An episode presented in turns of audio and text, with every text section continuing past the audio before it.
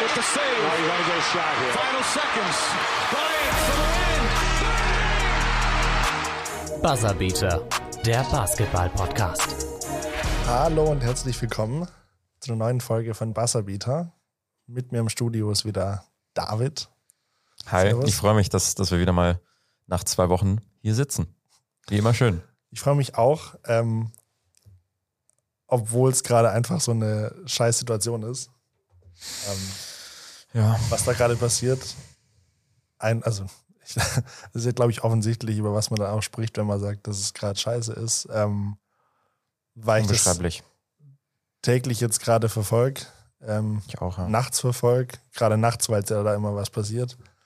Ähm, Stand jetzt sind sie gerade ähm, umzingeln die Russen Kiew.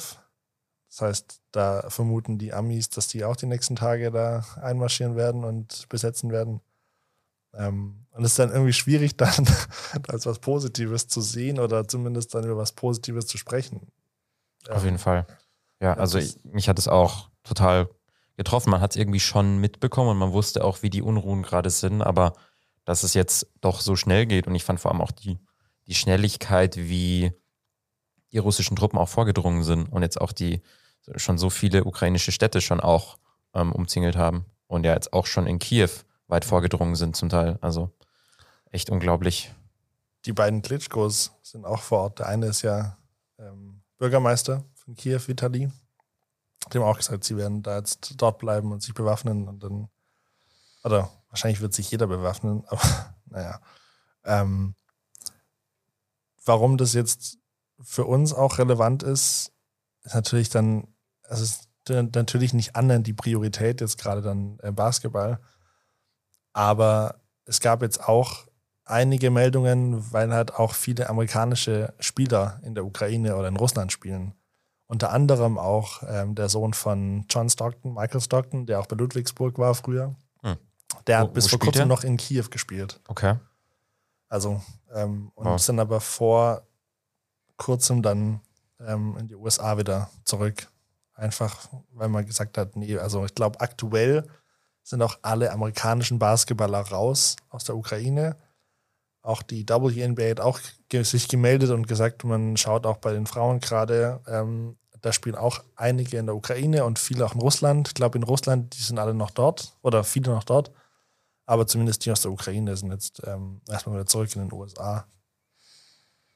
Ja, es gab jetzt auch von der, ich weiß gar nicht, es war jeweils bei, ähm, na, jetzt, jetzt entfällt mir der Name gerade bei Alex Len, der ist ja Ukrainer von den Sacramento Kings, der Center und von ähm, Svi. Michailuk, genau, von den, von den Toronto Raptors. Die beiden sind ja ähm, beide Ukrainer und die haben ja auch zusammen, ich weiß nicht, ob du es gesehen hast, ein, ein Statement auch veröffentlicht, dass sie natürlich in Gedanken auch bei ihren, bei ihren Landsleuten sind und einfach all- was wir uns alle denken, ist, alle, ist ja auch nicht schwer zu verstehen eigentlich.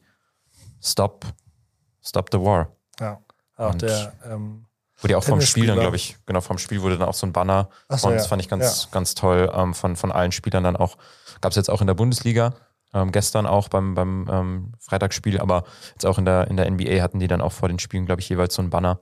Fußball-Bundesliga. Ähm? Fußball-Bundesliga, genau, und jetzt ähm, bei den Spielen von äh, den Sacramento Kings Ja. einerseits Ja. ähm, und auch andererseits bei, bei dem, ähm, ich glaube, Spiel von den Toronto Raptors, da bin ich mir jetzt nicht ganz sicher, aber ähm, wurde jeweils jetzt auch äh, klar, klar auch Stellung bezogen. Du hattest ja auch diese Woche das Spiel dann ähm, zwischen FC Bayern Basketball und ZSKA Moskau.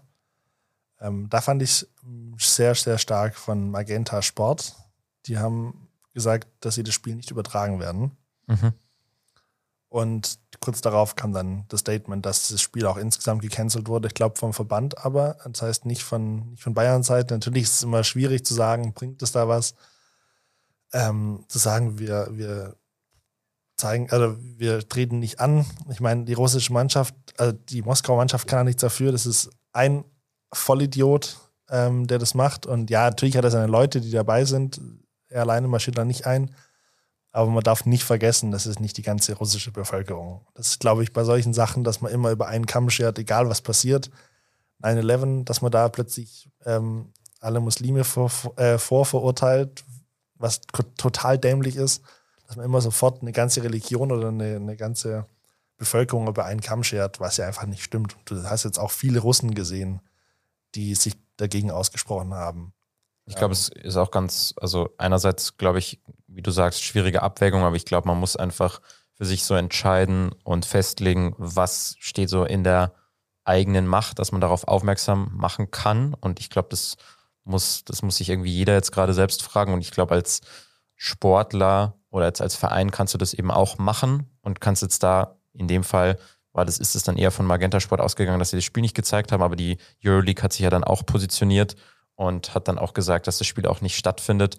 Ähm, aber sowohl die Verbände, was ja jetzt teilweise auch schon passiert ist, dass man reagiert, dass man dann auch teilweise dann ähm, zum Beispiel beim Champions League-Finale jetzt zum Beispiel auch, das wäre vom Fußball äh, in St. Petersburg, das wurde jetzt auch entzogen, ähm, dass man da Zeichen setzt und, und klar macht, dass, ähm, dass man die Möglichkeiten, die man hat, ähm, zumindest ausnutzt und auch spannend, ähm, dass er auch in Russland, du sagst es ja auch, sich da durchaus äh, Widerstand ähm, ja auch zeigt und auch ähm, tatsächlich von, von Prominenten auch dort. Ähm, das das finde ich ganz, ganz spannend. Also jetzt ähm, einige Künstler, ähm, Musiker haben sich da, haben sich da geäußert.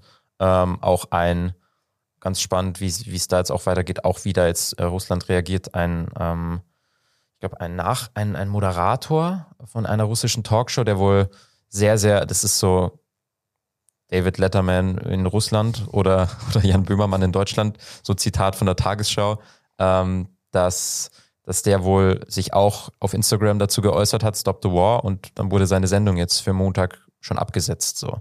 Also es ist jetzt ganz spannend, wie sich aber das auch entwickelt. Weil, erwartest du von einem diktatorischen Nee, ich, ich erwarte gar ja. nichts, aber ich, ich finde es spannend, weil doch ähm, auch, sage ich mal, die ähm, die russischen Prominenten, die auch einen gewissen Einfluss einfach dann haben, ähm, den auch nutzen. Und das, das ist etwas, was in der Lage, glaube ich, schon irgendwie ein bisschen Mut machen kann, dass auch auf der, auf der russischen Seite, selbst die, die Russen, die auch vor Ort sind und die vielleicht, wo man vielleicht das Gefühl hat, gut, die Pro Propaganda dort ist einfach sehr, sehr stark, ähm, die haben vielleicht gar nicht, also die nehmen das vielleicht gar nicht so wahr und glauben diese unfassbaren ähm, Beschuldigungen, die, die Putin da vorbringt, ähm, dass die ukrainische Regierung, jetzt hat er gestern irgendwie gesagt, Drogensüchtige wären. Allein das Wort Entnazifizierung. Entnazifizierung. Denke, du hast einen jüdischen ja. Präsidenten in der Ukraine. Die Ukraine wurde damals so hart getroffen und haben damals gegen die Nazis gekämpft. Und da kommt so, ja. Das ist Wahnsinn. Ähm, du hast aber gerade angesprochen, die Prominenten, weil, also es gibt einen ganz, ganz Prominenten aus dem Eishockey. Mhm den besten Spieler, äh, Alexander Ovechkin, mhm. von den Washington Capitals. Und wenn du bei ihm auf Instagram auf die Seite gehst, ist sein Profilbild Ovechkin und Putin. Ja. Ähm, schon davor, nehme ich mal an, weil die auch gut befreundet sind. Und da denke ich mir auch so, ja, der hat jetzt auch gesagt, er wünscht, dass, er, dass es so schnell wie möglich aufhört. Aber es hat sich für mich nicht so angehört, dass er will, dass die Russen aufhören. Weil du könntest ja auch interpretieren, dass du sagst, ja, so schnell wie möglich aufhören, indem die Russen jetzt einfach Ukraine besetzen, dann hört es auch schnell auf. Weil er hat nicht einmal gesagt, er hat sich nicht einmal von Putin distanziert. Und ich finde, dass wir gerade an einem Punkt sind, das hatten wir bei Trump schon und Trump ist nochmal ewig weit weg davon, trotzdem nochmal, egal was man von ihm halten will, aber an dem Level war er einfach doch nicht. Ähm, dass man da auch verlangt hat von Sportlern an der, ähm, Tom Brady oder so unter anderem, dass die sich distanzieren von Trump. Und das muss man jetzt auch verlangen von den Spielern. Also, dass man wirklich einfach weiß, auf welcher Seite sind die. Aber ich glaube, also das, Menschenrechte das, pro Contra. ja, ich, ich glaube, das macht es ganz klar, was du sagst, dass er, dass der Ovechkin halt das nicht ist. Also, dass der, dass der sich so, wenn er, wenn er sich so indifferent ähm, äußert, dann ist wohl klar, dass, dass ihm das jetzt das, nicht so, da denke ich mir doch, nicht so also, wichtig ist, dass an sich der, der Krieg, der von Russland initiiert wurde, aufhört, sondern dass einfach die Situation aufhört, aber dass das Ukraine halt klein beigibt. Ja. Und die und ukrainische Bevölkerung. Da denke ich mir halt als Franchise ähm, in der NHL muss man da auch, klar, die NHL hat viele Russen. Ähm, in der NBA spielt aktuell kein einziger Russe. Du hattest früher mit Timothy Moskov ähm, einen dabei oder Alexei Schwett, ja. Von? Weißt du, wo der gespielt hat? Der hat bei den, also Moskau ist auf jeden Fall der bekanntere, der hat bei den New York Knicks gespielt unter anderem. Ja. ähm, ja, du musst auf jeden Fall dich als Franchise da auch wirklich klar positionieren und sagen, also sowas, auch wenn er der beste Spieler ist, mit Abstand, trotzdem, ähm, glaube ich, sind wir jetzt gerade in einer, in einer Phase, wo es jetzt gerade gar nicht geht, dass man da jetzt sagt, naja, passiert, nicht so schlimm. Ähm, ja. Ja, wie, wie sollen wir da jetzt, wie sollen wir da jetzt weitermachen? Also, ja, gut. Ich würde sagen, wir machen es einfach. Wir machen es einfach, es bringt nichts. Ähm, ich fand es auch ganz spannend, in den USA jetzt die Woche zu verfolgen, wie die Late-Night-Shows damit umgehen. Mhm. Weil die ja dann schon wieder Lacher kreieren und ähm, das ist ja deren Hauptaugenmerk. Und trotzdem gab es unter anderem James Corden, der sich am Anfang ein paar Minuten Zeit genommen hat, einfach auf die Situation einzugehen und danach dann gesagt hat, gut, ähm, aber wir können jetzt nicht alles komplett pausieren. Das heißt auch nicht, dass es jetzt dann irrelevant ist. Es ist eindeutig relevant. Und wie gesagt, Basketball spielt hier eindeutig, also hat hier eindeutig nicht die Priorität, aber es ist trotzdem ein Thema, womit wir uns beschäftigen in unserer Freizeit und ähm, auch abgesehen von diesen krassen Themen, die uns gerade in der Welt beschäftigen, ob Pandemie oder jetzt ähm, der Krieg von Russland auf, auf die Ukraine, trotzdem gibt es noch andere Dinge, mit denen man sich ja trotzdem ablenken kann oder beschäftigen kann.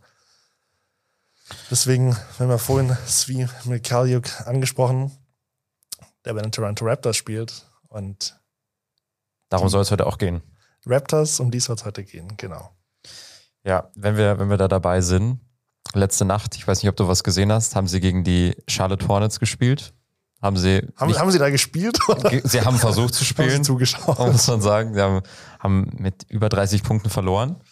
Ähm, sind aber an sich gerade in richtig guter Form. Vor allem ist vom All-Star All Break gewesen. Siebter aktuell in der Eastern Conference mit einem äh, Rekord von 32 zu 26. Also ist auf einem guten Weg, dass sie zumindest ja, siebter werden. Sechster wird, glaube ich, schwierig. Da sind, stehen gerade die Boston Celtics und die haben die haben nochmal einen besseren Run. Das ist sehr, sehr, sehr, spannend, auch wie die gerade unterwegs sind.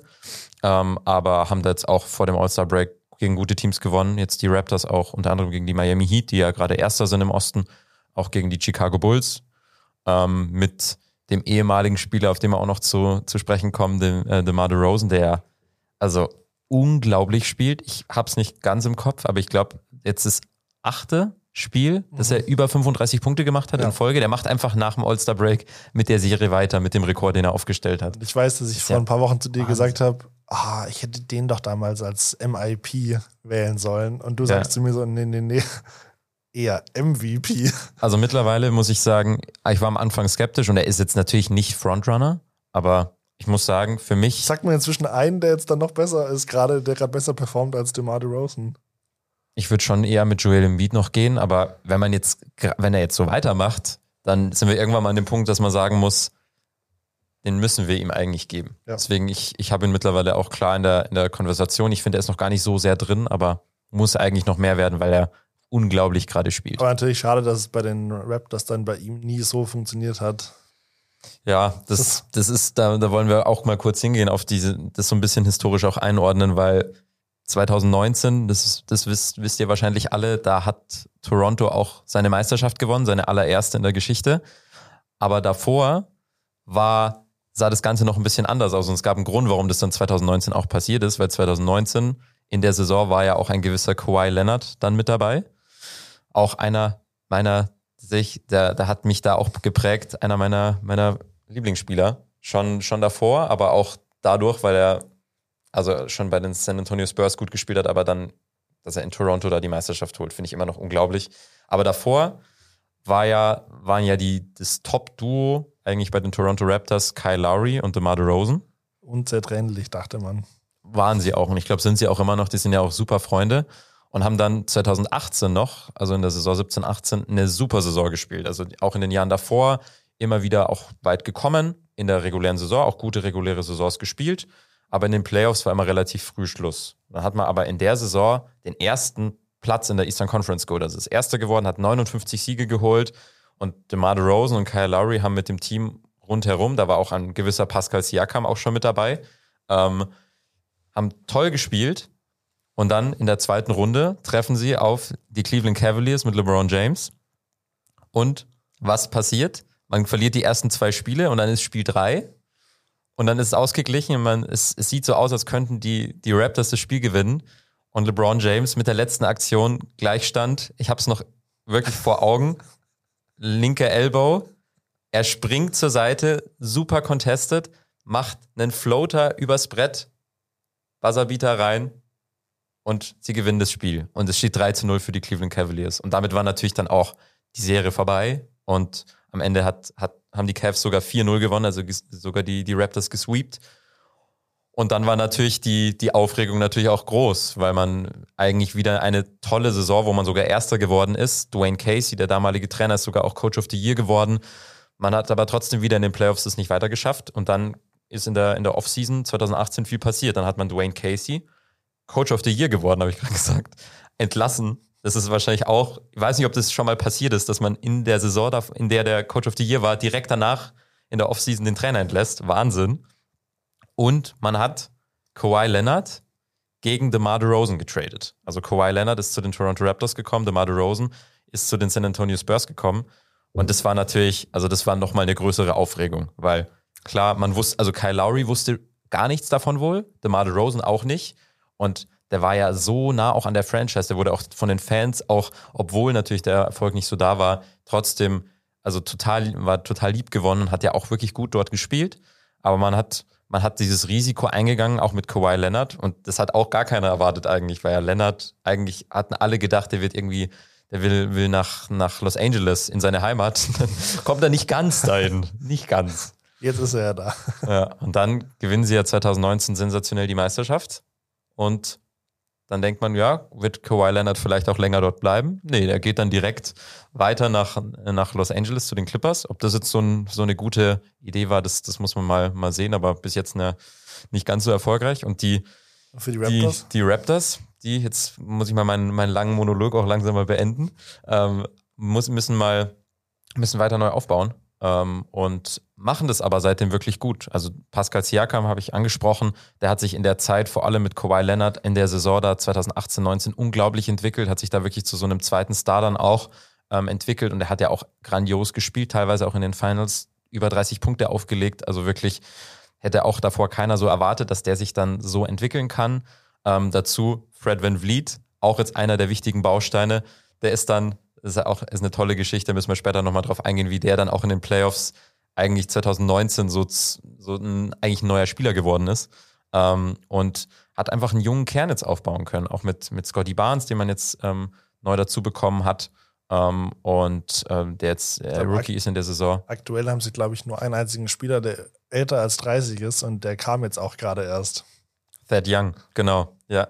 Also hat ein ganz junges Team und wir haben schon gesagt, Wayne Casey ist nicht mehr da. Nick Nurse hat dann in seiner ersten Saison ja, der, der Trainer, der dann auf ihn gefolgt hat, direkt die Meisterschaft geholt und macht da auch einfach einen tollen Job. Und deswegen ist man natürlich jetzt weit davon entfernt, dass man jetzt direkt ähm, vorne mitspielen kann, aber hat trotzdem jetzt irgendwie die Transition gut geschafft zu, zu den, ähm, ja, zu der, nach der Meisterschaftssaison, dass man nicht direkt irgendwie, also man, man ist irgendwie schon in einem Rebuild, aber ist trotzdem jetzt gut dabei und kann sogar in die Playoffs kommen. Ja, letzte Und hat da ein Saison tolles hast du ja Team. so einen Moment gehabt, wo es halt gar nicht funktioniert hat. Ähm, da haben sie sich gar nicht in die Playoffs geschafft. Das stimmt, Das genau. waren 27 zu 45 war das Rekord.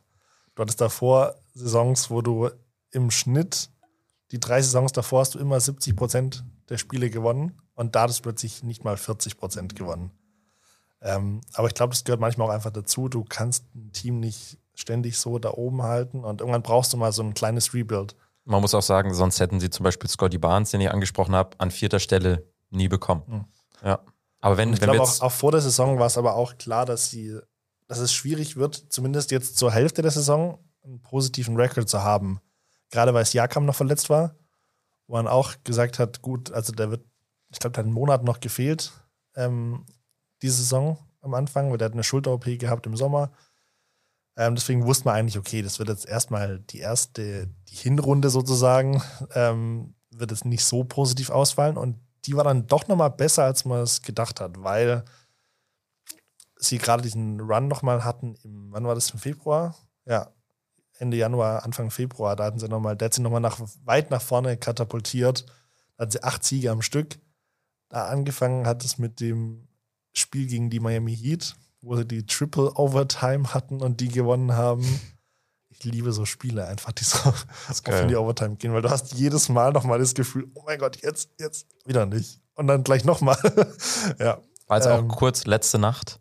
Also jetzt, wir nehmen gerade am Samstag auf, Freitag auf Samstag. Die, wer hat gespielt? Die San Antonio Spurs gegen die, boah, jetzt will ich es nicht falsch sagen. Ähm, gegen wen haben die gespielt? Das ist jetzt natürlich bitter. Haben auf, ah, gegen die Washington Wizards 157 zu 153, zwei Overtimes zu dem Thema. Also das ist Ja. ja, was ist das denn für ein Score? Ja. Ähm, ja, du hast dann, also ich glaube, du hast, und vor allem die Siege, die sie da eingefahren haben, waren jetzt gar nicht mal gegen einfache Gegner. Also nicht nur. Du hattest auch gegen die Hornets gespielt, gegen die Bulls, ähm, Hawks und zweimal gegen die Heat. Das ist jetzt keine, ähm, wie nennt man das? Keine Es ist kein, keine, Selbstläufer. kein Selbstläufer, genau. Ja, Ähm, und gegen Denver ist sie dann gerissen und da ging es zu 110 zu 109 aus.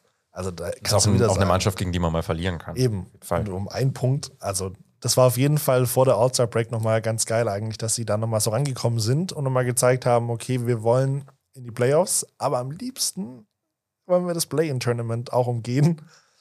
Wobei du es ja vorhin angesprochen hast, also, ja, mal schauen, ob sie das wirklich hinkriegen. Ich glaube nicht, weil einfach von hinten Brooklyn kommt. Du hast jetzt gegen die Hornets verloren. Die Hornets kommen auch nochmal immer näher ran.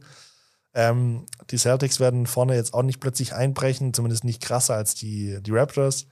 Ähm, aber dass du auf jeden Fall jetzt in die Playoffs kommst mit dem Team, mit den Startern, die die haben. Ich glaube, du kannst hier an erster Stelle hast du äh, Fred van Fleet und Pascal Siakam spielen rund 38 Minuten. Damit führen die die ganze Liga an in Spielzeit. Dahinter hast du OG Anubi, der an fünfter Stelle ist, was die Spielzeit angeht. Wow. Und Scotty Barnes ist auch nochmal in den Top 25 von allen Spielern in, in der. NBA, was Spielminuten angeht. Und ähm, wenn du da mal überlegst, die haben jetzt, glaube ich, zusammen nur 18 Spiele bestritten. Mehr als Kyrie, Harden und Durant, glaube ich, je zusammen gespielt haben. Ähm, trotzdem auch nochmal, das ist jetzt nicht viel, aber mehr trotzdem als bei mehr Harmonie, die jetzt ähm, stattfindet, als bei den Heat oder bei den Sixers oder den Nets halt. Also Deswegen- das finde ich tatsächlich auch das, die größte Überraschung, dass sie mit dem Team, das sie haben, vor allem auch mit der kleinen Rotation, die sie irgendwie haben, dass sie so erfolgreich sind und so viele Spiele gewinnen. Also du sagst es ja gerade, großer Punkt sind natürlich Siakam und Van Vliet. Also die beiden, vor allem Van Vliet hat mich, äh, beide haben mich überrascht, aber Van Vliet sogar noch mal ein bisschen mehr, weil undrafted, Point Guard, kleiner Point Guard, auch mit 1,85. Erinnert mich so ein bisschen, das ist ja lustig, ähm, an, an Kyle Lowry, der ja mittlerweile nicht mehr da ist, aber auch so ein, so ein kleiner, aber total bulliger Point Guard, der irgendwie, der auch nichts geschenkt bekommen hat und jetzt dieses Jahr ja, zum ersten Mal All-Star auch geworden ist, auch verdient, meiner Meinung nach, weil er wirklich dieses, dieses Team von den Toronto Raptors da in die Playoffs führen wird oder mit in die Playoffs führen wird. Und eine Dreierquote bei zehn Versuchen. Zehn Versuchen ist ja unglaublich viel. Wir haben ja an der Stelle mal über, über Grayson Allen geredet. Der, der hatte neun Versuche. Das ist ja ein Dreiervolumen. Das ist ja unglaublich und macht 40 Prozent. Also un, unfassbar guter Werfer. Und dazu aber einfach strukturiert die, die Offensive bei den, bei den ähm, Toronto Raptors richtig gut. Zusammen natürlich mit Siakam, der, der sich da auch verbessert hat. Aber Van Vliet ist mit einer der Gründe natürlich, warum es so gut dort läuft. Und habe ich gar nicht kommen sehen, weil er auch mittlerweile schon 28 ist. Und eigentlich ich ihn eher so als, als Backup-Point Guard immer gesehen habe, der einen guten Wurf hat, aber darüber hinaus, dadurch, dass er auch diese, diese kleine Statur hat, oft seinen Wurf nicht so losbekommt, auch nicht so dieser Playmaker ist, aber das macht er mittlerweile. Also er hat jetzt diese Saison schon, hat, hat er seinen, seinen Assist-Schnitt nochmal auf sieben hoch, hochgestellt. Also trifft er auch die richtigen Entscheidungen und kommt auch zum Korb durch und kann da auch finishen. Und Aber hat du hast einen ja guten Mitteldistanzwurf. Also hat das ganze Package mittlerweile. Du hast vorhin ein bisschen so Van Fleet auch angesprochen, so in der Vergangenheit. Mhm. Ganz gerne nochmal jetzt ausführen. Die Story, Ja. ja, da muss ich mich, also muss ich mich kurz fassen, weil es eigentlich zu, zu weit führen, zu weit führen sollte es nicht, das stimmt. Aber es ist 2019 sind sie ja in der zweiten Runde dann in den Playoffs auf die Philadelphia 76ers getroffen. Das war ja dann dieses, wo es dies- diesen unglaublichen Wurf von Kawhi Leonard in Spiel 7 gab. Boing, boing, boing, boing, boing. boing rein. Es ist ja, also es ist immer noch, immer noch Gänsehaut, wenn ich daran denke, weil es, also ich fand es damals so krass, weil du wirklich, dieser Wurf fliegt dahin und die ganze Halle Alle- ist ruhig. Es ist alle ganz schauen still. Kawhi lag am Boden, ne? Ja, genau. Und alle schauen dahin. Embiid dreht sich so auch so hin, weil er auch so ein bisschen hinter dem Backboard äh, Und die ganze Bank von, dann- von, den, von den Raptors steht ja auch da direkt und alle schauen und dann fällt dieser Ball wirklich rein. Unglaublich, unglaubliche Situation. Und in dieser Serie ist einer ein Totalausfall und trifft keinen Wurf, Fred Van Vliet. Also der hat wirklich, in der ersten Runde war es ein bisschen besser, aber in der zweiten Runde gegen Philadelphia ging absolut nichts. So, und dann gehen die in die, in die äh, Runde gegen, ähm, gegen Milwaukee und auf einmal ist Fred Van Vliet ein anderer Spieler. Ich glaube nicht in Spiel 1, aber ab, ab, den, ab den weiteren Spielen ist Fred Van Vliet wirklich Money, wie, wie man sagen würde im Basketball. Also trifft einfach seine Würfe, vor allem seine Dreier. Und es ist lustig, er, ich weiß nicht, ob er es selbst bestätigt hat, aber er hat halt zwei Tage, nachdem wirklich dann er diesen, diese Serie startet und dann auch in den Finals gut spielt, bekommt seine, seine Frau, ich weiß nicht, ob es seine Frau oder seine, seine Freundin damals war, ein Kind und wirklich mit dieser, mit der Geburt seines Kindes performt er auf einem ganz anderen Level. Also klar, ist natürlich auch ein, ein absolutes Glücksgefühl und es hat sicher auch was bei ihm ausgelöst, aber dass er das dann auch so aufs Feld, also dass es da, dass man das wirklich, dass da so eine Korrelation irgendwie auch gibt, so unglaublich und eine tolle, tolle Geschichte.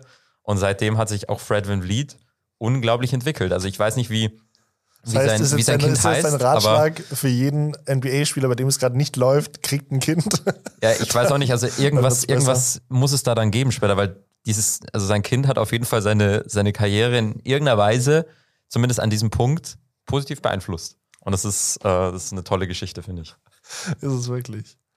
Ähm, das Problem ist nur, was ich gerade sehe, bei Van Fleet All-Star, Siakam hätte All-Star werden sollen, finde ich. Ähm, gerade über Jared Allen von den Cavs. Hm, auch noch schüttelt ein bisschen den Kopf, aber auch so ein bisschen. äh, Ich finde, Jared Allen hat es auch irgendwie verdient, aber Ja. ich finde auch, Pascal Siakam hat, hat auch auf jeden Fall den Problem, Case. was ich halt sehe, ist, wenn die beiden mal fehlen.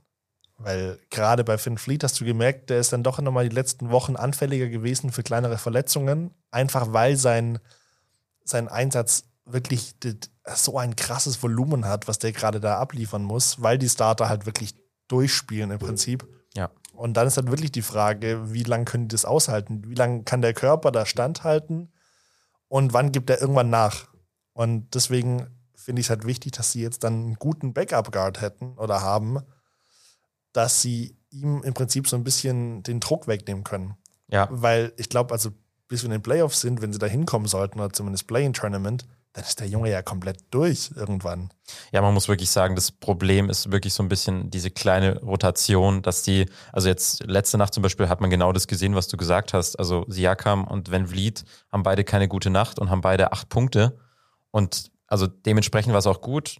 Haben sie auch jetzt beide mal so ein bisschen geschont, haben beide nur 27 Minuten gespielt. Also hat man relativ früh gesehen, okay, man wird dieses Spiel nicht gewinnen können. Und dann hat man die beiden jetzt auch mal dann geschont und weniger spielen lassen. Aber im Endeffekt müssen Siakam und Van Vliet konstant 25 Punkte machen, damit die überhaupt eine Chance haben zu gewinnen.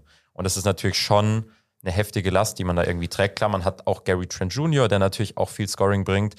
OG Ananobi bringt auch gutes Scoring.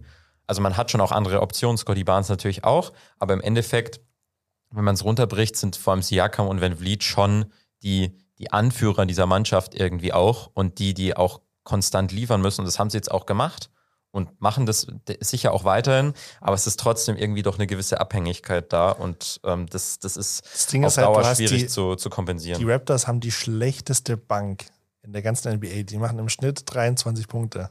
das ist schon echt wahnsinnig wenig. Also, das hier mit den Startern wirklich in allen Ehren. Aber wenn deine Bank so scheiße ist und so gar nichts abliefert, im Prinzip so, ne? also wenn du halt sagst, wenn die spielen, dann brichst du so krass ein, das ist halt auf Dauer, ist es halt nicht gut, vor allem wenn du auf die Playoffs schaust.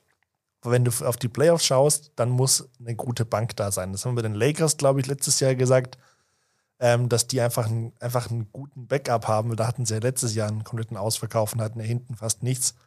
Ähm, und das funktioniert auf Dauer einfach nicht. Zumindest nicht, wenn es halt, also daran sieht man dann, was irgendwie so die Top-Teams von jetzt zum Beispiel den Toronto Raptors einfach unter unterscheidet. Die sind einfach nicht auf diesem Niveau, dass sie da weit vorne mitspielen können, weil du einfach die Bank, wie du sagst, brauchst. Es gibt einfach mal schlechte Spieler bei den Startern. Und das hat man jetzt bei dem Spiel jetzt auch letzte Nacht zum Beispiel gesehen. Die, die haben einfach keine Bank, die dann da irgendwie in die Bresche springen kann. Aber wenn wir jetzt über einen, haben wir jetzt gesprochen, Fred Van Vliet, Pascal Siakam. Wie, wie siehst du, siehst du Siakam in der Saison? Ja, wie gesagt, ich finde, also gerade nach, nach seinem All-Star-Snub, wie es ja so gerne heißt, ähm, als er nicht dafür ausgewählt wurde, hat er nochmal äh, wirklich Zahlen aufgelegt. Also ich glaube, 29 Punkte im Schnitt waren es. Kann gut sein. Ähm, also da hat er nochmal wirklich so gezeigt, was er eigentlich doch in sich hat und was, was da geht. Ähm, ich finde es gut, der funktioniert auf der Center-Position, funktioniert er richtig gut, ähm, weil es ja auch ähm, Überlegungen gab und Gespräche, dass Achiwa und Birch da spielen könnten. Ähm, das würde halt dann eine reduzierte Spielzeit für Gary Trent oder für Scotty Barnes bedeuten, im Normalfall. Aber ich finde, Pascal Siakam macht seine Rolle richtig, richtig gut. Und also, ja. Ja, also ich kann auch nur sagen, was mich total beeindruckt hat, ist irgendwie diese Entwicklung auch zu einem Playmaker. Also mittlerweile ist er wirklich mit Van Vliet derjenige, der primär eigentlich das Playmaking übernimmt und macht und macht es auch richtig gut. Also jetzt in der Saison macht er im Schnitt fünf Assists. In diesem Stretch, das, den du beschrieben hast, wo er so gut war, hat er auch teilweise dann ein Triple-Double mal gehabt und auch zehn Assists, was man ja eigentlich von Siakam gar nicht kannte. Und das ist irgendwie eine Entwicklung. Er ist jetzt mittlerweile auch schon 27, wird 28, die ich ihm gar nicht so zugetraut hatte. Ich hatte dann schon, hat schon so ein bisschen gemerkt, er ist einerseits ein extrem für seine Größe extrem schneller, athletischer Spieler, der einfach mit seinem Drive zum Korb einfach jeden Gegenspieler einfach zur Verzweiflung bringen kann und zwar auf der Center-Position. Aber das da passt kann er wieder, super aber spielen. Ich finde, genau. das passt wieder gut, weil ähm, das passt zu Masai Uchiri. Mhm. Heißt, heißt das so? Der GM, ja. Ja, ähm, ich finde, das passt wieder gut zu seiner Philosophie, weil der nicht so ein Fan von diesen klassischen Centern ist. Deswegen passt es wieder ganz gut so, dass das Jakam da gerade als athletischer Ja, und äh, macht, Fünfer da macht da einfach einen, einen super Job, weil er einerseits defensiv sehr, sehr gut ist und, und schnell und mobil ist und andererseits auch jetzt in der Saison, klar jetzt nicht so viele Versuche, aber sein Dreier wieder besser trifft. Das war jetzt zum Beispiel letzte Saison auch ein Riesenproblem, dass er einfach eine Dreierquote von unter 30 Prozent hatte. Und dementsprechend hast du dann natürlich auch nicht die Möglichkeiten ähm, oder, also du hast schon die Möglichkeiten, aber du bist einfach ausrechenbarer, weil einfach ein Teil deines Spiels irgendwie wegbricht. Und das habe ich gar nicht gedacht, dass er nochmal irgendwie so diese Entwicklung von seinem Spiel schafft. Und das hat er geschafft. Und bin echt gespannt, wie, wie sich das jetzt auch entwickeln wird in den, in den nächsten Jahren, wenn sich, sich das Team auch so Und weiterentwickeln ich finde es auch spannend, gerade auf Pascal Siakam zu schauen, ähm, wenn Scotty Barnes zum Beispiel spielt und äh, Fran Fleet und Siakam nicht auf dem Feld stehen, ist er schon einer wirklich der Scoring-Optionen. Und dann sind wirklich die, die Zahlen von Scotty Barnes wirklich heftig. Sobald aber Siakam und Van Fleet spielen, ist Scotty Barnes, der auch als Rookie of the Year so gehandelt wird, ähm, nur noch die fünfte oder vierte oder fünfte Scoring-Option. Das zeigt ja, wie krass die anderen Spieler einfach im Team sind. Wenn du überlegst, dass so ein Spieler plötzlich nur noch ja, eine Randfigur im Prinzip ist. Muss man auch, glaube ich, auch nochmal noch mal dazu sagen. Wir haben jetzt ja viel darüber gesprochen, dass die Bank nicht so, nicht so gut ist und nicht so viel Scoring bringt. Man muss dazu aber auch sagen, die Starting Five macht es aber dafür extrem gut. Die, Klar. dementsprechend sind sie auch Ja. deswegen so gut. Also OG Ja. Ananobi haben wir jetzt auch schon angesprochen, der einerseits ein sehr, sehr guter Verteidiger ist, andererseits auch wirklich, also man hat irgendwie, oder ich habe da, davon erwartet oder von ihm erwartet, dass er vielleicht sogar noch mehr diese Rolle, die jetzt Siakam irgendwie übernimmt, übernimmt. Heißt, dass er wirklich auch ähm, das, ähm, das Pick and Roll läuft, heißt den Ball auch wirklich vor, vorbringt und auch ähm, dementsprechend dann seine eigenen Würfe kreiert. Das macht er eher nicht so. Aber irgendwie passt er deswegen auch super rein, weil sie haben ja jetzt mit Siakam und Van Vliet zwei, die das gut machen. Gary Trent Jr. zum Beispiel, den, den du auch schon angesprochen hast, ähm, der, der Shooting Guard, ähm, den sie von Portland auch seit letzter Saison haben, der macht es auch sehr, sehr gut. Also OG Ananobi braucht das gar nicht und da ist dafür trotzdem ein sehr, sehr guter Catch-and-Shoot-Spieler, der sein Dreier auch gut trifft bei gutem Volumen. Und dementsprechend ist es irgendwie auch eine, eine sehr, sehr gute Mischung, die sich da jetzt in, in Toronto gefunden hat. Und Ananobi macht trotzdem, obwohl man vielleicht ein bisschen mehr erwartet hat, 17,5 Punkte. Und es ist trotzdem natürlich ein Wort. Aber siehst du, sorry, ich habe gerade äh, wegen Scotty Barnes nochmal nachgedacht, weil ich Rookie of the Year gesagt habe. Es gibt noch zwei andere Kandidaten, hier einmal für den Cavs, Evan Mobley und dann Mhm. unser Sean Mendes Lookalike Josh Giddy von den OKC. Mhm. Wobei ich sogar noch jemanden mit reinnehmen würde, gerne, aber der wird es wahrscheinlich nicht Franz werden, weil er Wagner. kein, äh, kein, kein Case dann irgendwie hat. Das finde ich so, also verstehe ich wirklich nicht, dass der in diesen, also in diesen Cases nie, nicht mal in der Top 3 ist. Weil meiner Meinung nach ist er der konstanteste. Er halt, Mit. ja, ja. Aber Also ich weiß nicht, inwiefern das bei Rookie of the Year mit reinspielt, aber also die Bilanz vom Team ist ja dann eher Mhm. bei, bei MIP und MVP eher relevanter. Ähm, sehe ich, weswegen Mobley vorne ist. ja, Aber Josh Giddy zum ja, Beispiel ja, ja, ist ja klar. an drei. Nee, zum ja, Beispiel. bei, ja, ja, klar, natürlich. Deswegen, ich glaube, das ist auch kein, kein Faktor, der damit reinspielt. Deswegen, also wenn du jetzt sagen könntest, ja gut, aber die Magic spielen auch gerade so schlecht. Aber ich glaube nicht, dass es bei Rookie mit, mit reinspielt. Allein jetzt zwei andere bisschen Spieler schon, noch. aber halt nicht. Ja. Also, dass er irgendwie gar nicht, also er kommt schon in der Konversation irgendwie vor, aber halt Aber ich meine, meiner Meinung nach ich meine, was erwartest du dann? Also, also erwartest du, dass ein Rookie dann das Team, meistens haben ja wirklich gerade die schlechteren Teams die Top-Picks. Dementsprechend müsste das Team ja plötzlich jetzt hier von eines der schlechtesten NBA-Teams zu eines der besten werden, nur wegen einem Rookie. Und das kannst du ja nicht erwarten. Das passiert halt ganz selten. Bei LeBron Genau. James ist es natürlich, bei den Cleveland Cavaliers ist es passiert. Und Evan Mobley ist natürlich auch einer der Faktoren, wobei da schon auch mehr reinspielt. Also du hast einfach bei den Cleveland Cavaliers einfach schon dementsprechend Spieler gehabt, die einfach gut zusammenpassen und die jetzt einfach in der Saison ähm, noch besser durch Mobley auch funktionieren. Aber Und er ist deswegen, halt einer der Faktoren. Aber, aber deswegen ich glaube, gerade wegen, gerade weil Giddy und, und Mobley doch offensiv richtig gut abliefern, glaube ich eben, dass Scotty Barnes es nachher nicht schaffen wird. Weil seine Defensive, brauchen wir gar nicht drüber reden, ist wirklich wunderbar, funktioniert. Problem ist aber, in der Offensive produziert er nicht diese Zahlen, die halt die anderen produzieren. Gerade wenn jetzt hier Siakam und äh, Van Fleet spielen. Und ich glaube, das ist dann doch nochmal so ein Faktor, der dann doch wichtiger ist. Mhm. Wobei ich, also Scotty Barnes tatsächlich von den Zahlen her gar nicht so Mhm. weit weg ist von denen. Also ich glaube sogar, er hat, was Scoring an, angeht, klar, dass Josh Giddy hat einfach andere Statistiken, wo er einfach aber ich mega glaube, gut ist. die hat er auch nochmal, ja, ja, aber man muss da auch nochmal schauen. Ich glaube, das hat er auch in den Spielen eben rausgerissen, wo Van Fleet und Siakam eben nicht gespielt haben. Und da hat er abgeliefert, da hat er gezeigt, Mhm. ja, du meinst mehr so, dass er halt nicht so diese, diese erste, Op also so eine Mhm. der ersten Optionen auch Genau. ist, ja. Und ich glaube, jetzt, wenn sie halt durchspielen, die anderen, dann glaube ich halt wirklich nicht, dass er jetzt nochmal rausreißen kann. Also ich sehe es jetzt nicht, dass er jetzt wirklich dann nochmal die nächsten Spiele, jetzt die zweite Hälfte der Saison, dass er da nochmal wirklich einen rausreißt, was offensive Statistiken angeht. Wobei man da, da ich habe ja, ich will nur kurz darauf eingehen, da haben wir schon mal drüber gesprochen. Scotty Barnes finde ich ganz toller Spieler, weil er eine Sache macht, die ich ganz gerne mag. Das ist so, ein, so einer, der immer hasselt. Der immer, der gibt keinen, keinen Wurf, keinen Ball verloren und ist immer unter dem offensiven Brett immer irgendwie aktiv und selbst, weißt du, ich habe das schon so oft gesehen, dass er irgendwelche Würfe nicht getroffen hat und er ist der Erste beim Rebound und holt sich den Offensiv-Rebound und macht dann erst im zweiten, dritten Versuch den Korb, aber da merkt man, dass einfach die, die Einstellung total da ist und total stimmt. Und dazu hat er auch einfach schon gute Anlagen, auch offensiv. Er macht jetzt natürlich nicht so viele Punkte wie Siakam und Van Vliet, aber macht trotzdem seine 14,5 Punkte. Sein Wurf ist so mittelmäßig noch da. Der, also er finisht schon das meiste wirklich dann am, am Korb. Da hat er einen guten Touch, aber sein Wurf muss schon noch besser werden, vor allem auch sein Dreier. Aber da bin ich mal, bin ich mal gespannt. Da haben sie Aber- schon wirklich sehr, sehr gut gepickt. Apropos, ähm, hier, Apropos, ähm, was Offensiv-Rebounds angeht, sind die Raptors gerade Zweiter in der Mhm. NBA. Im Vergleich zu, im Vergleich zu Defensiv-Rebounds, weil das sind sie das schlechteste Team in der ganzen NBA. Ähm, warum? Woran, also, woran machst du das fest, dass, dass es wirklich so einen krassen Unterschied ist? Also, die, die, ihnen fehlt die Größe, oder?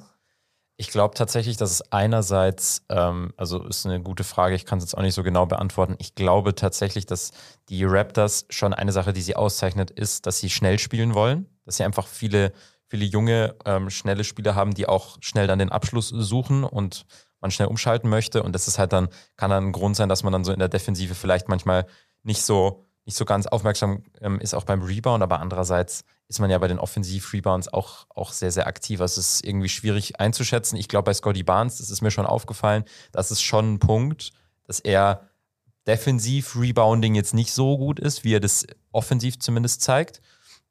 Und Siakam, muss man natürlich auch sagen, ist als Center, er spielt jetzt öfter Center, jetzt natürlich jetzt nicht, er ist kein schlechter Rebounder, aber ist jetzt nicht prädestiniert dafür, wenn du jetzt dann dagegen wirklich ganz große spielst, wie jetzt Joel Embiid zum Beispiel oder Nikola Jokic, äh, da ist es dann schon, kann es dann schon auch schwer sein. Ähm, aber ja, ist, ist auf jeden Fall eine, das- eine also- spannende Sache. Gerade gegen die großen Center, da werden sie nochmal ihre Probleme haben, glaube ich. Deswegen hätten, die wollten auch gleich mal Robert Williams haben von den Celtics. Ähm, das hätte funktionieren können. Defensiv macht er auf jeden Fall einen guten Job, das kann man glaube ich sagen. Robert Williams bei den Boston Celtics, ja, das Nee, stimmt. deswegen bin ich ganz gespannt. Also, ähm, weil sie eben gegen, was ich noch spannend fand, in der Defensive gegen die besten Offensiven der Liga. Wenn du da das Defensive Rating anschaust, sind sie Fünfter. Das heißt, gegen die guten Teams bringst du dann doch wieder ein Defense. Und ich meine, im Endeffekt, wenn du es in die Playoffs schaffen willst, ist das ja dann doch wichtig, oder? Auf jeden Fall. Und ich glaube, dass da muss man auch nochmal Nick Nurse reinnehmen, den, den Coach. Der macht einfach einen richtig, richtig guten Job mit dem Team. Das passt jetzt, glaube ich, auch mittlerweile, ist, ist einfach sehr, sehr gut zusammengestellt und passt auch von den Charakteren sehr, sehr gut. Aber man hat einerseits in der Defense, man hat gute Individualverteidiger mit Siakam, mit Scotty Barnes, der das auch schon ganz gut macht mit OG Ananobi, natürlich. Aber trotzdem funktioniert das Konstrukt einfach gut, weil man das Gefühl hat, jeder weiß genau, wann er wie zum Closeout hin muss. Also man, man merkt einfach, das Team ist gut eingespielt und auch gut, gut eingestellt vom Trainer. Und da ist, glaube ich, Nick Nurse auch ein ganz, ganz wichtiger Faktor. Und dementsprechend glaube ich, du sagst es ja gerade, sie, sie können das aufs Feld, aufs Parkett bringen. Und ich glaube, sie werden auch in die Playoffs kommen. Aber ich glaube, du kannst auch mal gern sagen, was du meinst. Ja. Aber ich denke, zweite Runde wird schon ganz schwer. Da muss schon ganz viel richtig laufen, weil du einfach als, ich denke mal, realistisch werden sie, wenn sie durchs Playen auch gehen müssen, werden sie siebter. Und dann spielst du halt gegen die Chicago Bulls im Zweifel, wenn, das, wenn die Standings so bleiben. Da kann natürlich im Osten noch alles passieren. Die ersten fünf sind ja irgendwie gefühlt alle zwei, drei Siege nur auseinander. Aber selbst wenn das, selbst wenn das jetzt die Philadelphia 76ers oder die Cleveland Cavaliers werden, da kannst du mit Glück dann, wenn es jetzt die Cavaliers zum Beispiel werden, sicher weiterkommen, aber danach ist dann, ist dann schon Schluss, glaube ich. Bin ich ganz bei dir. Also ich glaube nicht, dass die Raptors das weit schaffen. Ähm, ich glaube auch erstens, dass sie sich erstmal das Play-in-Tournament gut kämpfen müssen. Ich bin auch da noch nicht sicher, ob sie wirklich äh, durchs Play-in-Tournament auch wirklich in die Playoffs reinkommen. Bin ich ehrlich. Aber wie du es gesagt hast bei Nick Nurse, ich glaube, das ist ganz wichtig für das Team, dass die so einen Trainer haben, weil der wird auch so als People's Person bezeichnet. Also Fred von Fleet hat nochmal gesagt, jetzt letzte Woche bei einem All-Star-Spiel, wo er dabei war und äh, Scotty Barnes war ja auch dabei, ähm, wo Nick Nurse nicht als Trainer irgendwie an der Seitenlinie wäre und trotzdem war er als Zuschauer in Cleveland vor Ort, weil er gesagt hat, hey, das sind meine Spieler, die sind mir wichtig und ich schaue denen zu. Und ich finde, das zeigt doch schon alles, oder? Dass du sagst, Ich finde, und dass ich du für finde, deine Spieler auch da bist einfach. Ja, und ich finde, der wirkt total, also ist natürlich immer von, von außen schwierig zu beurteilen, aber das ist mit einer meiner Lieblingscoaches, weil ich das Gefühl habe, wie du sagst, der ist voll, der hat eine super Beziehung zu seinen Spielern, dem ist es auch ganz wichtig und der ist auch wirklich ein, also der schafft wirklich seine, seine Philosophie, die er als Trainer hat, umzusetzen und lässt aber trotzdem seinen Spielern immer noch den Freiraum, dass sie der Spieler sein können, der sie sind. Und ich glaube, das ist ein ganz, eine ganz schwierige Balance und die schafft er. Und der Erfolg, glaube ich, mittlerweile gibt ihm recht. Er wird sicher nicht Coach of the Year werden. Da gibt es andere, zum Beispiel JB Bickerstaff sicher von den, von den Cleveland Cavaliers unter anderem. Aber der gehört für mich mit mindestens irgendwie in die Conversation rein, weil er wirklich einen ganz, ganz tollen Job da macht in, in Toronto. Klar. Ähm, Thema All-Star Weekend können wir mal aufgreifen, denn ist jetzt eine Woche her. Ähm, aber wir würden gerne noch mal einen Trivia-Quiz dazu machen. Deswegen haben wir heute Sarah zu Gast und mal schauen, äh, wie wir uns da schlagen. Schön, dich hier zu haben bei uns. Hi. Ja, hi ihr zwei. Du hast was Tolles mitgebracht, habe ich gehört. Ja, und zwar habe ich ein äh, Spiel für euch mitgebracht. Äh, wir spielen heute Wahr oder Falsch zum NBA All-Star Weekend von letzter Woche und den ja, ganzen vergangenen All-Star Weekends. Gut. Sollte, sollte gut laufen, oder? Echt? Bin ich nicht Ich drin. bin bei All-Star Weekends nicht so drin, aber Ja, wir werden sehen. Sieg für mich. Ich habe zehn Statements für euch dabei. Wahr oder falsch, müsst ihr dann entscheiden. Ähm, jeder von euch hat fünf Versuche und wir ja, entscheiden jetzt mit einer Schätzfrage, wer von euch beiden anfangen darf. Und zwar dürft ihr beide mal schätzen. Ähm, 2010 waren bisher die meisten Zuschauer bei einem All-Star-Game anwesend. Mhm. Und zwar wie viele? David, Puh. du darfst anfangen, David. Wollen wir nicht uns was überlegen und es gleichzeitig sagen? Ja, nee, das hört sich doof an. Nachher. Okay. Dann, boah, ich kann es gar nicht einschätzen. Ich würde mal sagen 35.000. Gut, danke, dass ich anfangen darf. Ich sag 105.000 und zwar im AT&T-Stadion. Ich glaube, bei den Dallas Cowboys in dem Footballstadion. Wow. gut, dass wir, gut, dass wir eine Kategorie nehmen, wo du dich gar nicht auskennst. Sind es 105.000 wahrscheinlich schon, oder? Ja, also es sind 100, über, bisschen über 108.000. Uh. Also ja, sehr, Schwach, sehr äh, nah dran, Finn. Ja, das ist wirklich. Jetzt bist fast ein bisschen witzlos. Aber Das du kriegst ja noch keinen Punkt dafür, das ist sehr gut. Eben. Aber Genau, dafür darf ja, ich jetzt du darfst anfangen. jetzt nur anfangen.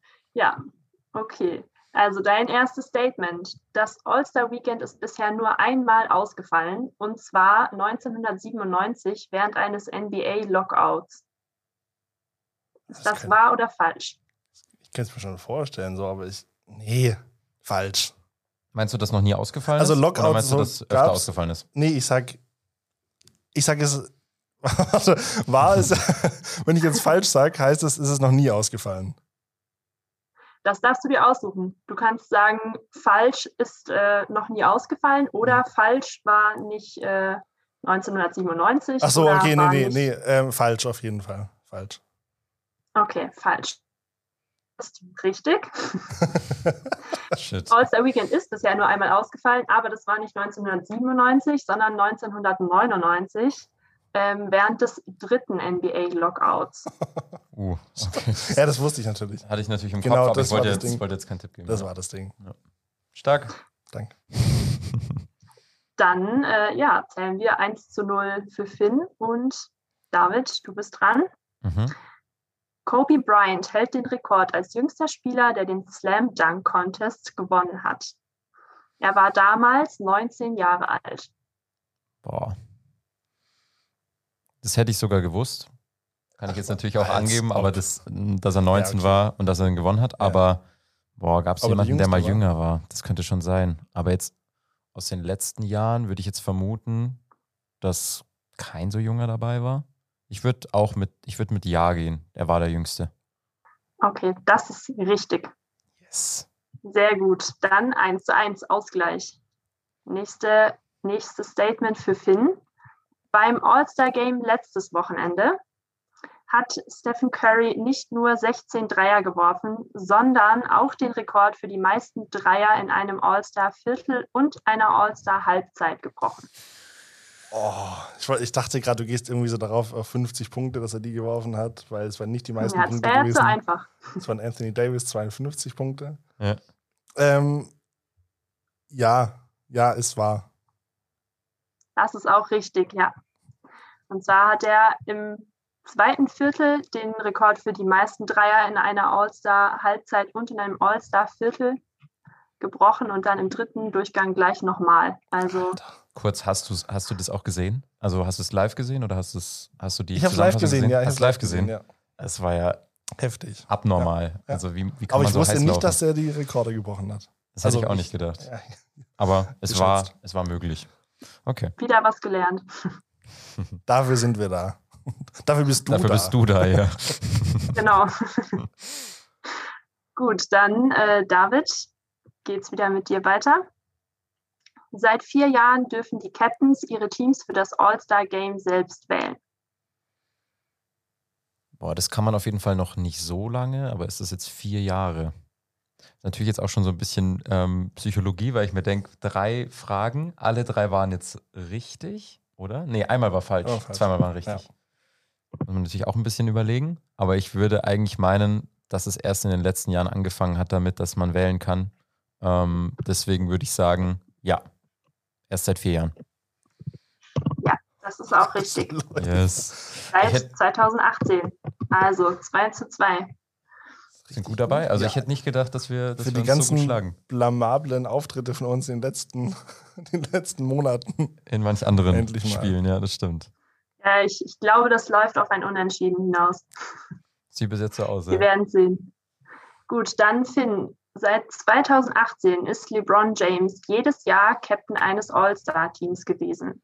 Das ist Ih. jetzt, dazu musst du nichts sagen, steht fest. War. Das ist eine Aussage. Außerdem, Außerdem ist er in seiner Karriere auch noch insgesamt dreimal All-Star Game MVP geworden. Und zwar 2006, 2008 und 2016.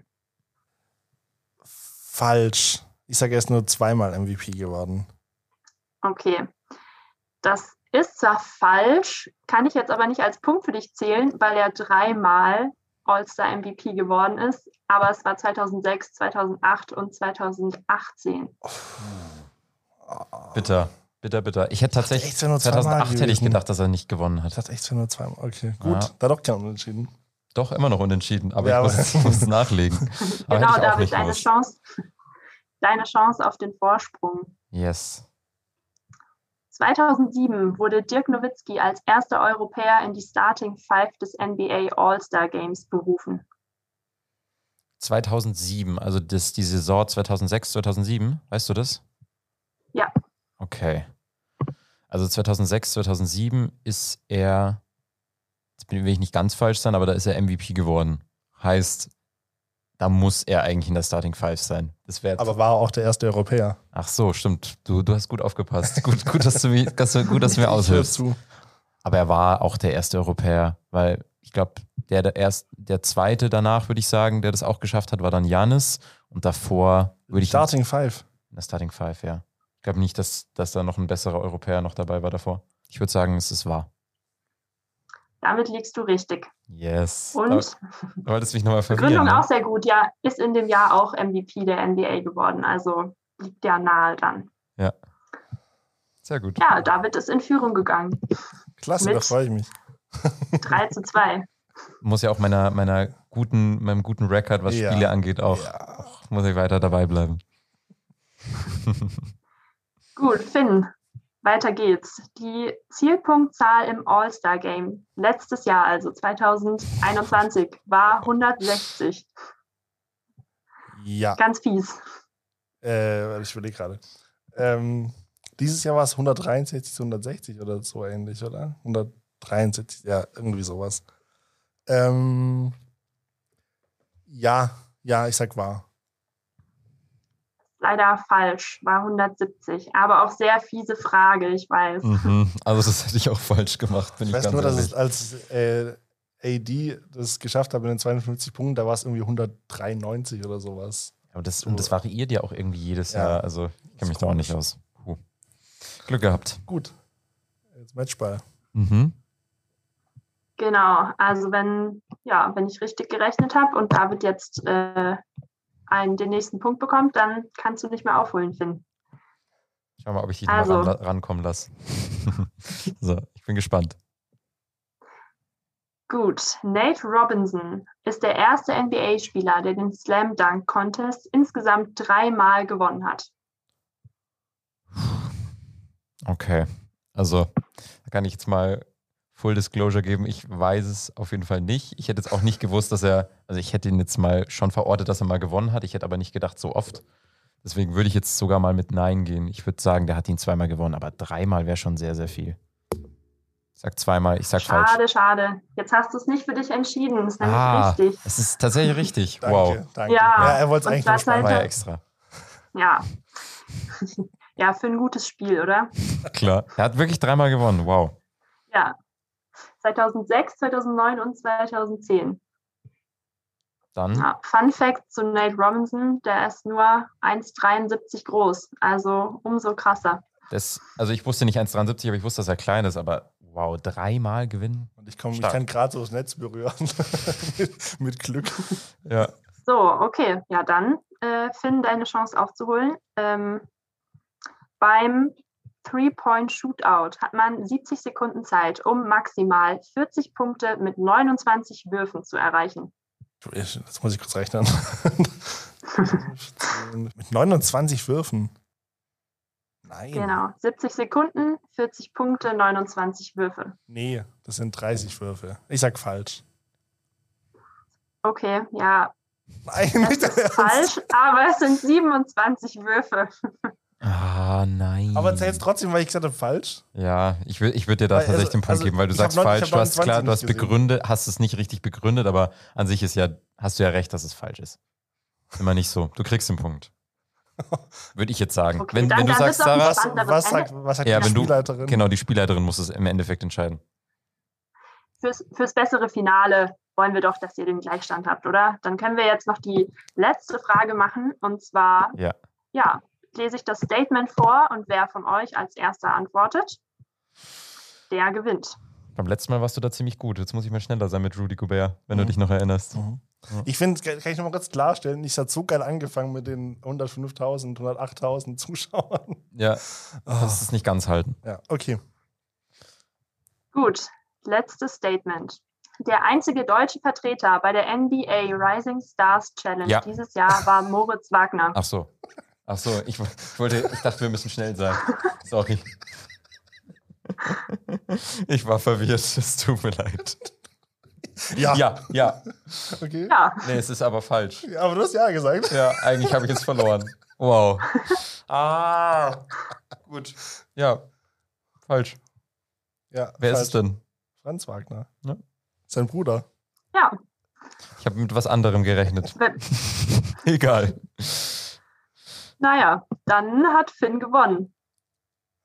Glückwunsch. Schlusssport nochmal angezogen. Ja, man, muss auch mal, man muss auch mal Glück haben. Jedes Mal. Ja, Er kann einfach Genau. nicht verlieren. das stimmt. Das stimmt. Glückwunsch, Finn. So fängt das Wochenende Merci. doch gut an. So fängt super an. Ich meine, besser kann es gar nicht werden. Jungs, ich habe mir äh, mal angeguckt, dass ihr noch gar keine Bewertung habt auf eurem Podcast. Und ich habe vorhin die erste Fünf-Sterne-Bewertung hinterlassen. Also ihr seid jetzt ein Fünf-Sterne-Podcast. Alter. Aber auch Ja, zu Recht. damit geht jetzt auch der Aufruf an alle eure HörerInnen raus hier. Fünf Sterne.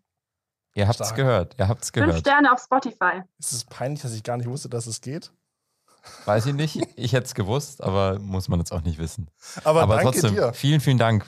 War super vorbereitet und äh, hat sehr, sehr viel Spaß gemacht. Ja, mir auch. Ja, super. Erstmal schön irgendwie mitten reinlabern und dann die Frage nicht hören. Und dann denken, ah, jetzt wird ja sicher Franz Wagner kommen. Nee, Moritz Wagner, ja, der, der, der Rookie, oder? Ja. Der, der bei der Rising Stars Challenge dabei ist, ja. Ich würde sagen, verkackt. Ja, aber nochmal noch mal Glückwunsch auch an der Stelle. Fällt mir Danke. natürlich schwer. Ich kann auch nicht gut verlieren dabei, das, das ist auch wahr. Aber, Aber, Rising Star passt auch, weil. ja, da passt schon. Das passt. Weil, was wir jetzt haben, sind wieder unsere Under the Radar Stars. Also Spieler, die es noch nicht so nach ganz oben in die Schlagzeilen geschafft haben. Bin ich Aber gespannt, ob das bei dir ein Rising Star ist. die für uns trotzdem, ah, könnte sein. Mhm. Aber die aber trotzdem für uns äh, es auf jeden Fall drauf haben und ähm, da oben in die Schlagzeilen gehören. Darfst du gerne mal anfangen? Da hat jeder einen mitgebrachten Spieler. Mhm. Also ich bin, bin bei einem Spieler gelandet, der tatsächlich jetzt durch den, den Blockbuster-Trade von James Harden zu den Sixers und äh, Ben Simmons zu den Nets da auch eine Rolle gespielt hat. Der ist aber am Ende doch bei seiner Mannschaft geblieben. Jetzt kann man schon ein bisschen spekulieren vielleicht. Es ist Matisse Thibel geworden von den Philadelphia 76ers, der meiner Meinung nach, wenn man jetzt die Stats erstmal hört, fünf, fünfeinhalb Punkte, zwei, zweieinhalb Rebounds ungefähr, ein Assist, 28 Prozent von draußen, von, den, von der Dreierlinie, denkt man erstmal, hä? Also, was, was willst du mir da jetzt vielleicht erzählen? Aber wichtig ist vielleicht nicht immer, sind nicht immer die Stats, sondern auch drumherum, was liefert der? Und er liefert vor allem eins, Defense. Und da gibt es auch Stats, die das auch belegen. Er macht, äh, er hat im Schnitt 1,8 Steals, 1,1 Blocks und ist vor allem eben, was man jetzt an der, an der Stilstatistik sieht, da ist er auch ganz vorne dabei in der Liga, hat einfach unglaublich schnelle Hände, kann eigentlich jeden Spieler verteidigen von der Position, also 1 bis 4, hat extrem lange Arme, ist super schnell, obwohl er eine, eine gute Größe eigentlich auch hat für seine Position. Klar, man muss sagen, sein Wurf muss noch besser fallen. Also er ist ja wirklich der, der wäre der beste 3D-Spieler, wenn er wirklich auch einen Dreier hätte. Deswegen ist er bis jetzt eher ein D-Spieler, muss man sagen. Also er kann super verteidigen. Aber ich würde auch mal tatsächlich einen Hot, weiß nicht, ob der so hot ist, der Take, bringen. Er wird in den nächsten zwei Jahren, dieses Jahr nicht, aber in den Jahren darauf, in den nächsten MVP zwei, werden. äh, Das vielleicht nicht, da reichen die Stats nicht. Aber ich glaube, er wird Defensive Player of the Year werden. Das ist super schwierig für einen, vor allem in der Zeit, wenn, wenn Rudy Gobert überhaupt nur existiert in der NBA, muss man auch ganz ehrlich sein. Vor allem in dem Team mit. Vor allem auch in dem Team mit Joel Embiid, natürlich, auf jeden Fall. Aber der macht einen tollen, tollen Job in der Defensive. Und ich bin eigentlich keiner, der so Defensivspieler feiert und gerne den zusieht. Aber bei Mathias Seibel, Seibel ist es anders. Ich, der, dieser Name ist so schwer. Alter, es ist so schwer. Ich versuch's, ich versuch's. Ähm, aber der, dem schaue ich gerne zu beim Verteidigen und es ist selten so. Deswegen Mhm. wirklich, das ist mein Pick und jetzt bin ich gespannt, was du Ja, hast. da habe ich noch einen tollen mitgebracht, wenn du sagst, du magst keine defensiven Spieler, zumindest nicht so sehr. Mhm. ähm, ich habe den Namensvetter von Spider Mitchell mitgebracht. Und zwar Hm. Davian Mitchell von den Uh. Kings. Also ein Rising Star. Wir haben einen Der ist Rookie, wirklich ein Rising Star. Mhm. neunter Stelle gedraftet, ein Platz hinter deinem Favoriten Franz Wagner. Mhm. Ähm, Aber auch ein guter Pick, kann ich schon mal vorwegnehmen. ich meine, das Team liefert jetzt gerade nicht so krass ab. Die sind also das äh, sind halt die Kings, ne? nur noch besser als die OKC und äh, die Rockets. Äh, schon heftig, ne? Schon stark. Ja. Ähm, ist in den Top 10 von Rookies, was Minuten ähm, und Punkte angeht. Ähm, Top 5 in Assists Mhm. gesamt. Stark. Das muss erstmal hinbringen, so als Rookie. Ja. Seine Wurfquote ist jetzt offensiv nicht so krank, deswegen, ich habe ja gesagt, also eher defensiver Spieler, aber die Kings sind verdammt angewiesen auf seine Defensive. Also wenn er nicht spielt, lassen sie deutlich mehr Punkte zu, als wenn er auf dem Court ist. Und ähm, er hat inzwischen auch offensiv so ein bisschen verstanden, dass er sich bewegen muss und anbieten muss, die, die, die freien Räume ähm, belaufen muss. Ähm, aber das wird noch alles kommen, also je mehr er halt spielt. Und ich meine, jetzt gab es da die, die Trades, ähm, Halliburton weg. Ich glaube, dadurch wird er jetzt auch mehr Spielzeit bekommen und kann halt noch mehr zeigen, was er wirklich drauf hat. Gegen die Warriors hat er Warriors. Die Warriors. Die Warriors. gegen die hat er äh, im Februar, Anfang Februar schon mal richtig abgeliefert. Da war er dann halt im One-on-One gegen Steph Curry. Klar, Curry ist nicht einer der besten Verteidiger der Liga. Ähm, aber auch da hat er offensiv doch nochmal ganz gut gezeigt, was geht. Da hat er sein äh, Season High und Career High mit 26 Punkten abgeliefert, acht Assists.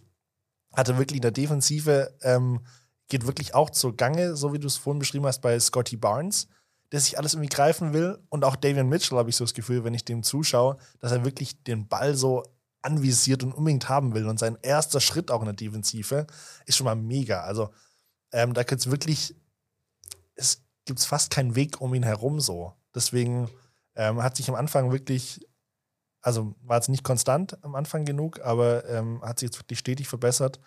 Ähm, hat jetzt fünf Spiele in Folge gehabt, wo er über 20 Punkte geworfen hat, oder Ah. äh, fast 20 Punkte geworfen hat, sorry. Mhm. Deswegen, ja, bin ich Und- auf jeden Fall überrascht und gespannt, was da geht. Ich glaube, das ist auch die, der Unterschied ein bisschen zu, äh, zu Thibault.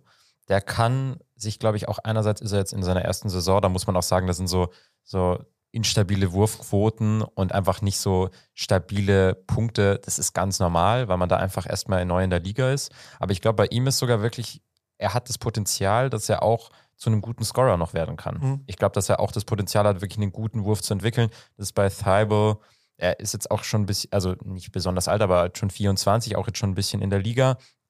Ob da jetzt noch so ein super Wurf kommt, das sehe ich eher nicht so kommen. Bei, bei Mitchell eher. Also ich glaube, der kann sich da nochmal, der kann da sogar auch offensiv noch gefährlich Aber werden. Und ja der bei ist auch, Lonzo Ball auch eine Entwicklung gesehen. Das wenn man den, den Shooting Coach von New Orleans, wenn, wenn da noch ein bisschen mehr hingehen, dann, dann stimmt. Das stimmt. Der, der hat da, macht da echt einen guten Job. Also was haben wir jetzt als Tricks für NBA-Spieler? Geht nach New Orleans, um den Wurf zu verbessern. Auf jeden Fall. Bekommt ein Kind, weil dann wird ab sofort die Karriere richtig steil aufgehen.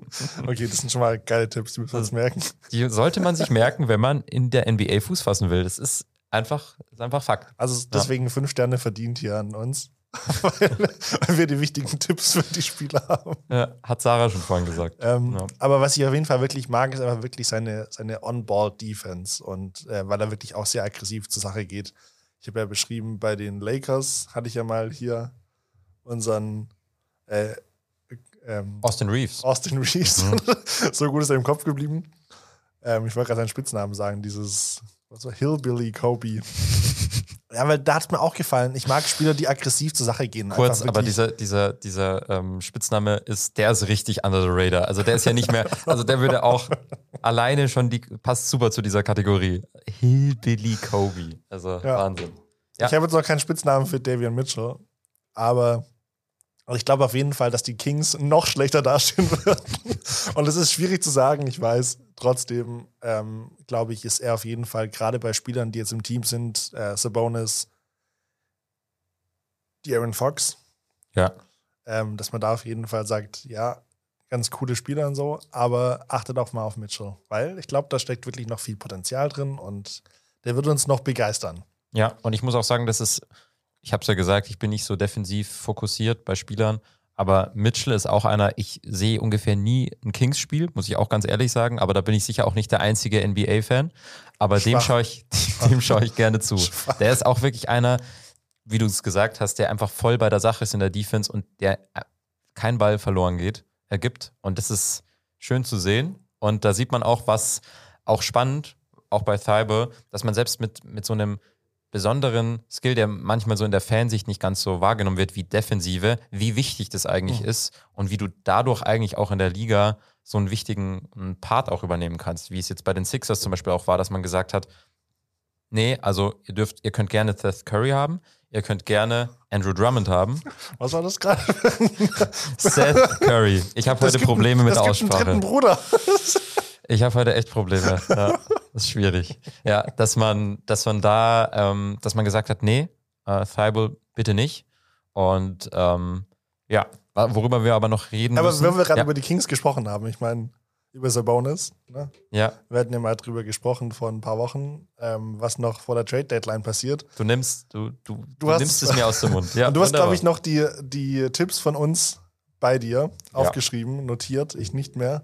Ich kann mich nur noch so ganz vage erinnern. Das hat, glaube ich, Gründe, Finn. Ich will dir nicht zu nahe treten, aber Also ich habe vor allem, weil ich nichts in der Presse gelesen habe zu meinen Sachen, woran das wohl liegt, ja, weil ich vielleicht nicht recht hatte. Vielleicht hattest du nicht recht. Also die, Tipps. die Tipps von dir waren Bogdan Bogdanovic, die Shootermaschine aus Atlanta. Die, die HörerInnen, die schon länger dabei sind, die wissen, was, worauf das anspielt. Der sollte von den. Wenn nicht, hört euch nochmal die Folge an. absolut. Äh, der, auch so? Von den Atlanta Hawks. Ist er, sollte er zu den Dallas Mavericks. Jeremy Grant von Detroit zu Utah. Und Talon Horton Tucker von den Los Angeles Lakers gegen Miles Turner zu den Pacers. Und Miles Turner eben zu den Lakers. Ja, ist jetzt nicht alles passiert, sagen wir es mal so. Also nichts passiert, davon passiert, ehrlich ja. gesagt. Passiert. Wobei ich Und- gesagt habe, Bogdan Bogdanovic zum Beispiel hätte ich mir gut vorstellen können. Aber ich glaube, da haben sie jetzt mit, müssen wir mal sehen, aber mit Spencer Dinwiddie schon jemanden gefunden, der in die Richtung auf jeden Fall agieren kann, als, als ähm, Shot Creator auch, der defensiv aber auf jeden Fall nicht, nicht so den Impact haben kann wie ein Bogdanovic. Aber man bin mal gespannt, was das auch bei den, bei den Mavericks dann wird. Aber wenn ich schon falsch lag, hast du dann wenigstens was getippt. Ja, ist schwierig. Also richtig, also ganz richtig gelegen habe ich auch nicht. Aber tatsächlich alle drei Spieler, die in diesen Szenarien waren, oder Ja, ich sag mal drei von vier Spielern, Ja. die waren mit drin. Und jetzt hört ihr vier Spieler. Hä? Ich habe auch, wir haben ja auch Weil die eins zu eins so ein bisschen hat. getradet. So, wie bei dir mit Talon Horton Tucker, hast du ja auch gegen Miles Turner gesagt. Da waren auch zwei Spieler involviert.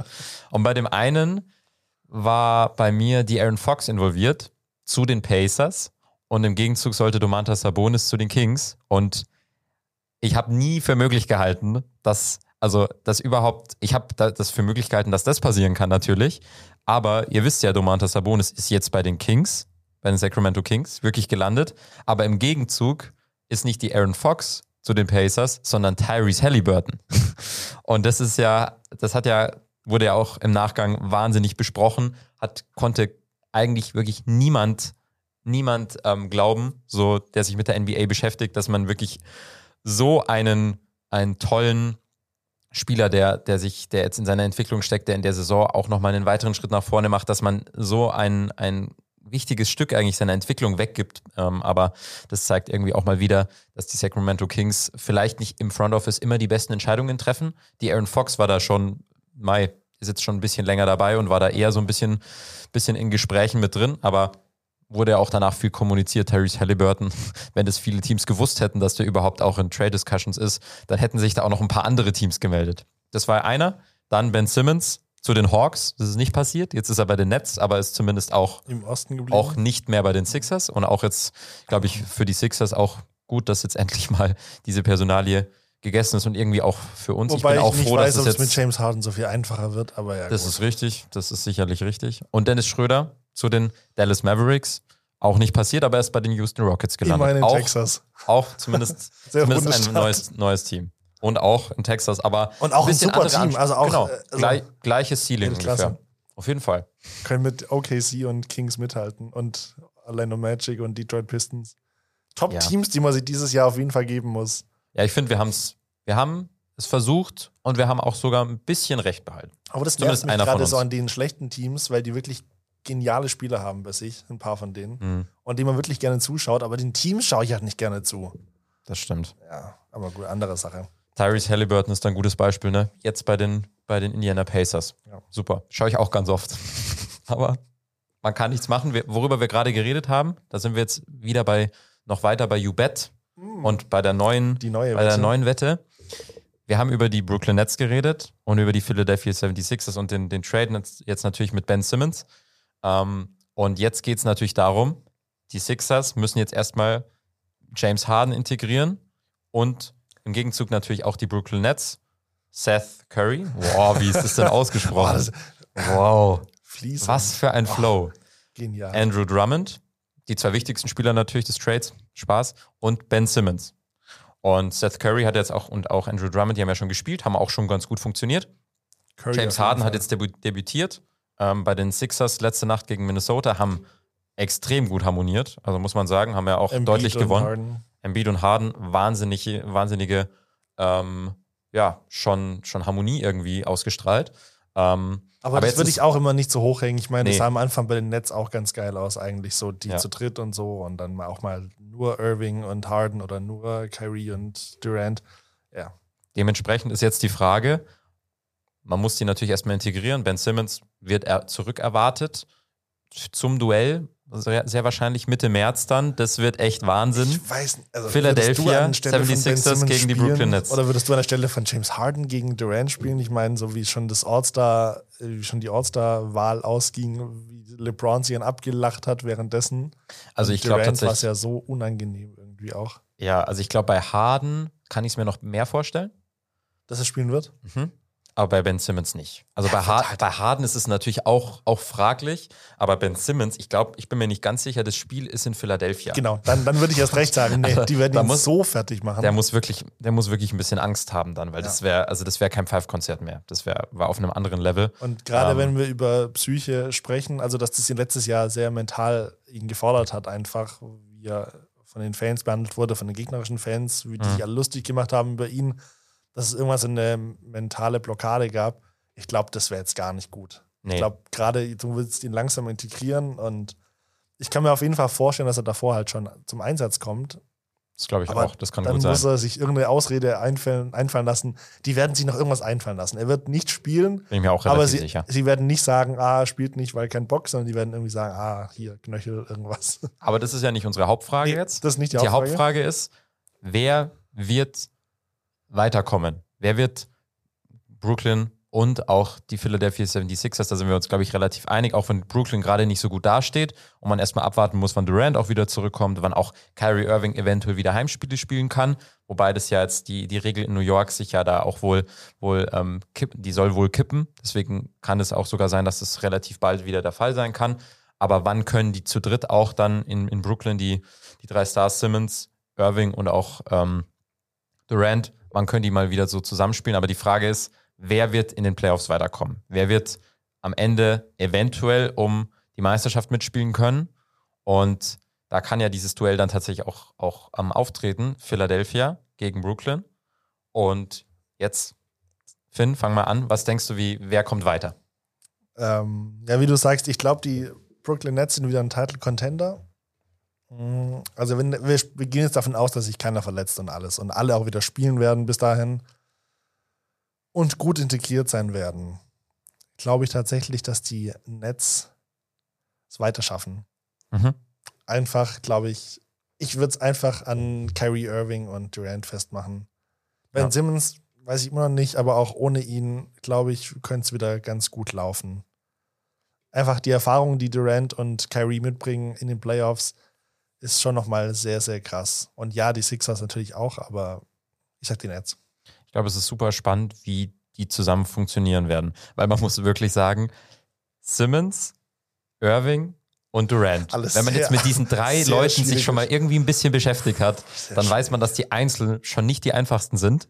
Und dann zusammen, das war ja auch mit James Harden sicher auch ein Punkt, dass man gesagt hat, oder dass man gemerkt hat, irgendwann mal, das funktioniert auch insgesamt privat vielleicht nicht ganz so gut, dass die alle auf einer Wellenlänge sind. Und jetzt kommt da Ben Simmons rein.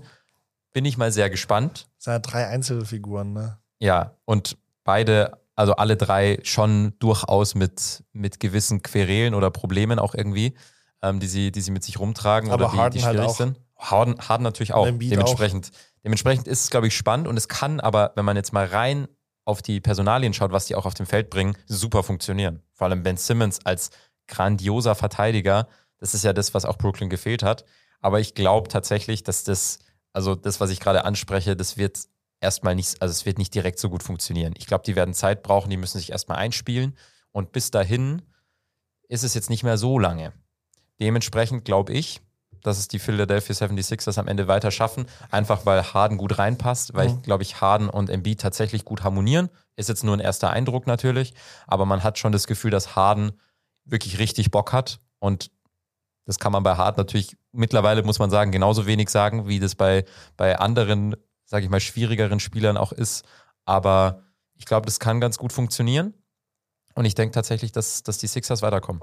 Bin ich sehr gespannt. Das könnt ihr alles verfolgen, noch bis dahin, weil das ist ja ein Long-Term-Bet. Ähm, auf Kann Instagram, auch beides sein. auf Ja. unserem Instagram-Kanal ähm, Wasserbieter M945. Jetzt machst du es mal, sehr schön. Das mache ich mal. da könnt ihr außerdem euch tolle Videos anschauen, wenn ihr irgendwie Rules for Fools Regeln erklärt von Alina, unser Social Media ähm, Manager Markus macht es wirklich sehr, sehr gut. Toller Yes. Job. Ähm, jede Woche haben wir da ein Spiel, was wir für die Woche tippen. Oder Game of the Week, genau. tippen, aber euch, euch im Prinzip anbieten, wo ihr sagt, wo wir sagen, das sollt ihr euch anschauen, weil das wird ein cooles Spiel. Ähm, da auf jeden Fall reinschauen. Facebook sind wir auch, natürlich bei Buzzerbeater M945. Aber auf Instagram natürlich deutlich aktiver, muss man auch sagen. Aber dann freut es uns, dass ihr eingeschaltet habt. Bis zum nächsten Mal. Macht's gut. Bryant with the save. Now you want to get a shot here. Final seconds. Bryant for the win. Buzzerbeater, der Basketball-Podcast.